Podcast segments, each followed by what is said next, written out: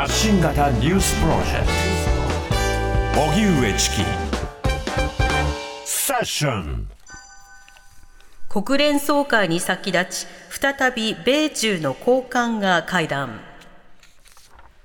国連総会に先立ちアメリカのブリンケン国務長官はニューヨークを訪れている中国の韓正副主席と会談し意思疎通を維持する方針を確認しました。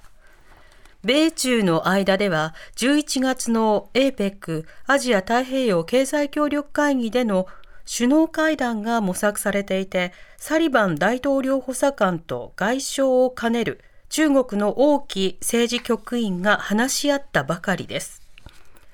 一方、岸田総理は国連総会に出席するためニューヨークに向けて出発。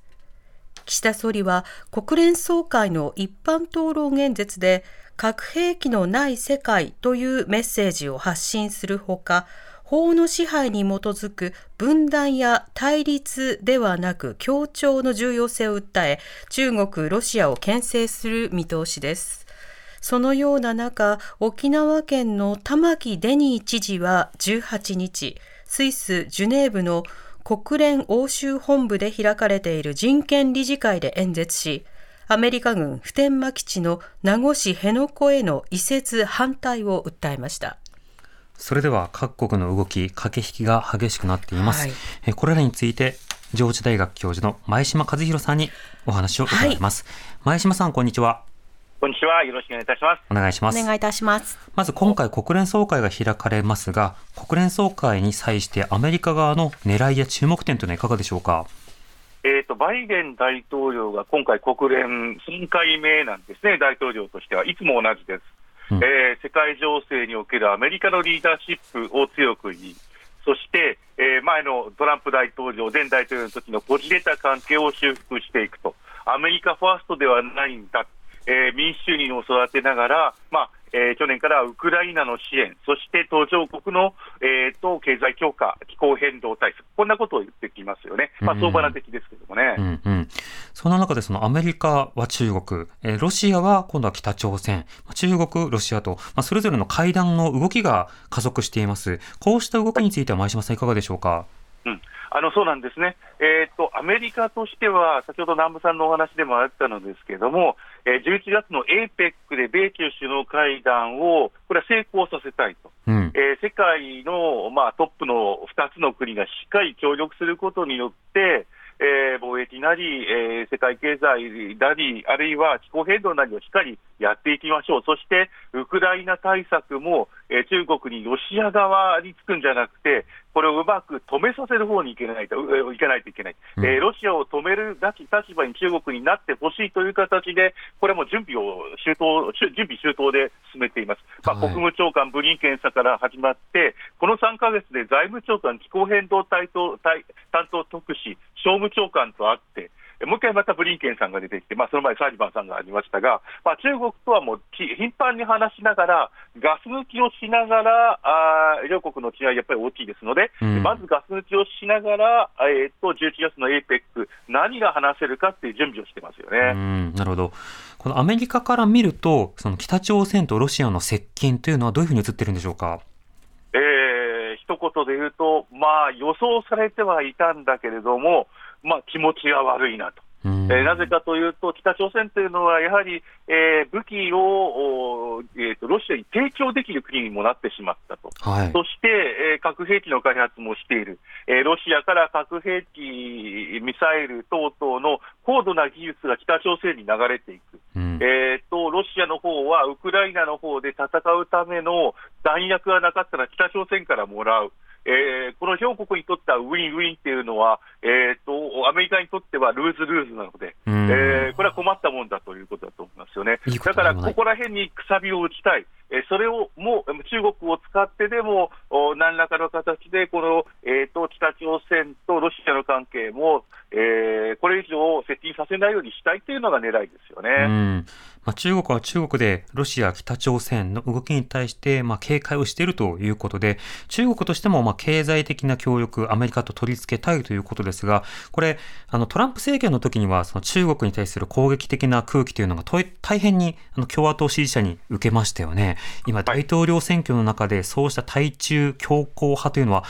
今でも共和党の中では強いんでしょうか？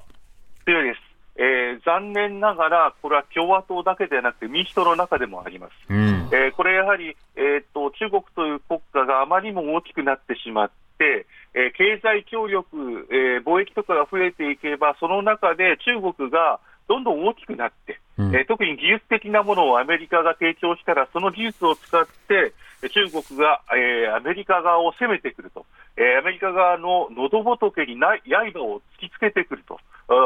えーと、米中貿易が盛んになればなるほどというところがあるので、うん、これはあの、えー、共和党だけじゃなくて民主党側にもあります。うん、ただあの、これ、えーと、シンプルに、えーと、アメリカが勝って中国が負けろって話ではないのが複雑なんですよね。はい、例えばですね、米中の貿易っていうのは、これ全体で見れば、過去最高なんですね、昨年って。えー、2022年の貿易は、あの輸出に合わせると過去最高、えー、1985年からしっかりデータがありますが、その中で過去最高なんですよね。要するに、半導体とかいくつかのハイテク機器は、えー、中国が武器に転用するかもしれないので、アメリカ側としては輸出規制とか、いろんな形で人が流れないように、あるいは人を受け入れないようにもしてますけれども、はい、他の部分では、えー、どんどんあの握手が、あのえー、貿易の強い握手、力がどんどん強くなっていくわけですね。一方で、えーと、安全保障ではもう、えー、逆に、えー、左手で握手したら右手で殴ってるっていう状況ですよね。はい、だから、非常に複雑な関係、まあ、だから、えーと、何人も閣僚を送って話し合って、米中首脳会談まで持っていかないといけないという状況ですよね。このカップリング、その経済的な相互依存の状況というのは、関係さえ改善すれば、あの市場も歓迎するところではあると思うんですが、今言ったその安全保障の問題があるがゆえに、やはり完全自由というのはなかなか言い難いところがある。このあたりというのは今後の対話によって、ムードなどは改善されていく傾向というのはあるんでしょうか、どうでしょうか？うんなかなか難しいんですよね。え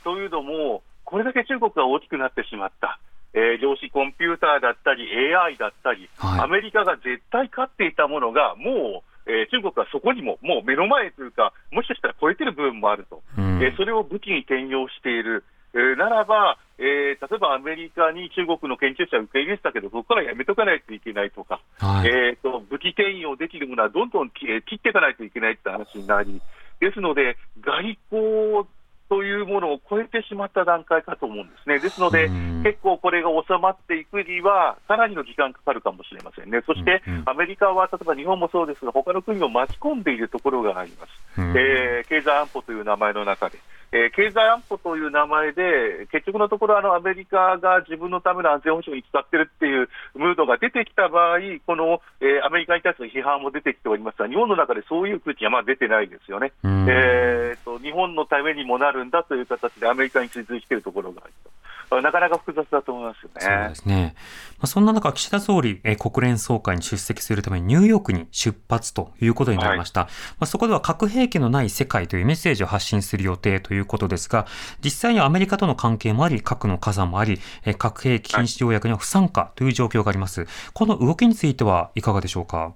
難しいですよね、まあ、岸田総理に置かれてはあの、まあ、ライフワークということで、核軍縮と、はい、今回もですね、えー、高えー、高濃縮高濃縮高濃縮ウランとか、プルトニウムの生産を禁止させる、まあ、FMCT、核兵器用核分裂性物質生産禁止条約、したかみそうなんですが、うん、FMCT 条約っていうのを、これ、えー、っと岸田さんがあの主催してやっていきます。はい、えー、これあの、えー、核のない世界へ向かっていくんだと、あのえーと、G7、あの G7 っていうのはえー、6, 6月に広島でやりましたが、ここ1年間ずっとは日本が、あのえー、まだ G7 のリーダーですので、うん、えー、主催国として、えー、開催国として、ですので、えーと、それに続いて、えーえーと、今回の国連総会が次の、えー、核なき世界の場だというふうに、岸田さんは捉えられているようですよね。ただこれがどれだけ大きくなっていくのか。え核の傘で守られている中、核兵器禁止条約に参加しない、え中、えーえーと、鬼江さんがおっしゃったおっしゃった通りなんですね、日本として何ができるのか、本当に小さいことしかできない、でも小さいところからやっていきたいっていうことだと思いますよね。なるほど。一方で沖縄県の玉城デニー知事が、うん、え国連欧州本部で開かれている人権理事会で演説、はい、えー、基地負担の問題などについて演説ということですけれども、はい、この動きについてアメリカの反応や見方はどうでしょうか？やはりあのこれを取り上げるメディアは大きくないのは現実ですよね。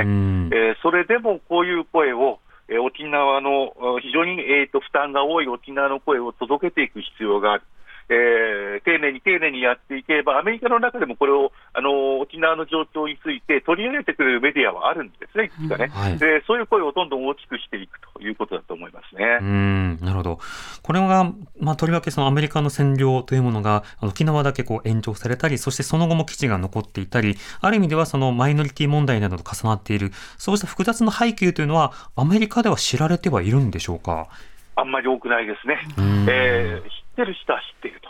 あのー、そういうのを取り上げるメディアがあって、しっかり見てる人は見てて分かってますね、はい、沖縄だけの問題じゃなくて、例えば、そうですよね、これってあのよく考えたらあの、アメリカの中の人種マイノリティ、えー、とお、はい、マジョリティの問題でもありと。あの話はちょっと変わるようで、実は同じことなんですが、うん、例えば、えー、核の、えーとえー、廃棄物ですね、えー、ネイティブアメリカンが住んでるところに核廃棄物を捨てようという動きはずっとあったわけですよね。はい、でこういう動きとともに、沖縄の人たちも、日本の中の言ってみればマイノリティの人たちに負担を押し付けてるんだっていう、こういう文脈で、えー、捉えられるアメリカのメディアもあります。ですので、まあ、丁寧に、えー、玉木、えさんが今度行かれ、今行かれておりますけども、はい、えー、まあ、丁寧に丁寧にやっていく中で、理解を深めていくっていうのは重要だと思いますよね。わかりました。前島さん、ありがとうございました。ありがとうございました。ありがとうございました。どうも。はい。上智大学教授の前島和弘さんにお話を伺いました。TBS ラディオ。TBS ラディオ。発信型ニュースプロジェクト。発信型ニュースプロジェクト。セッション。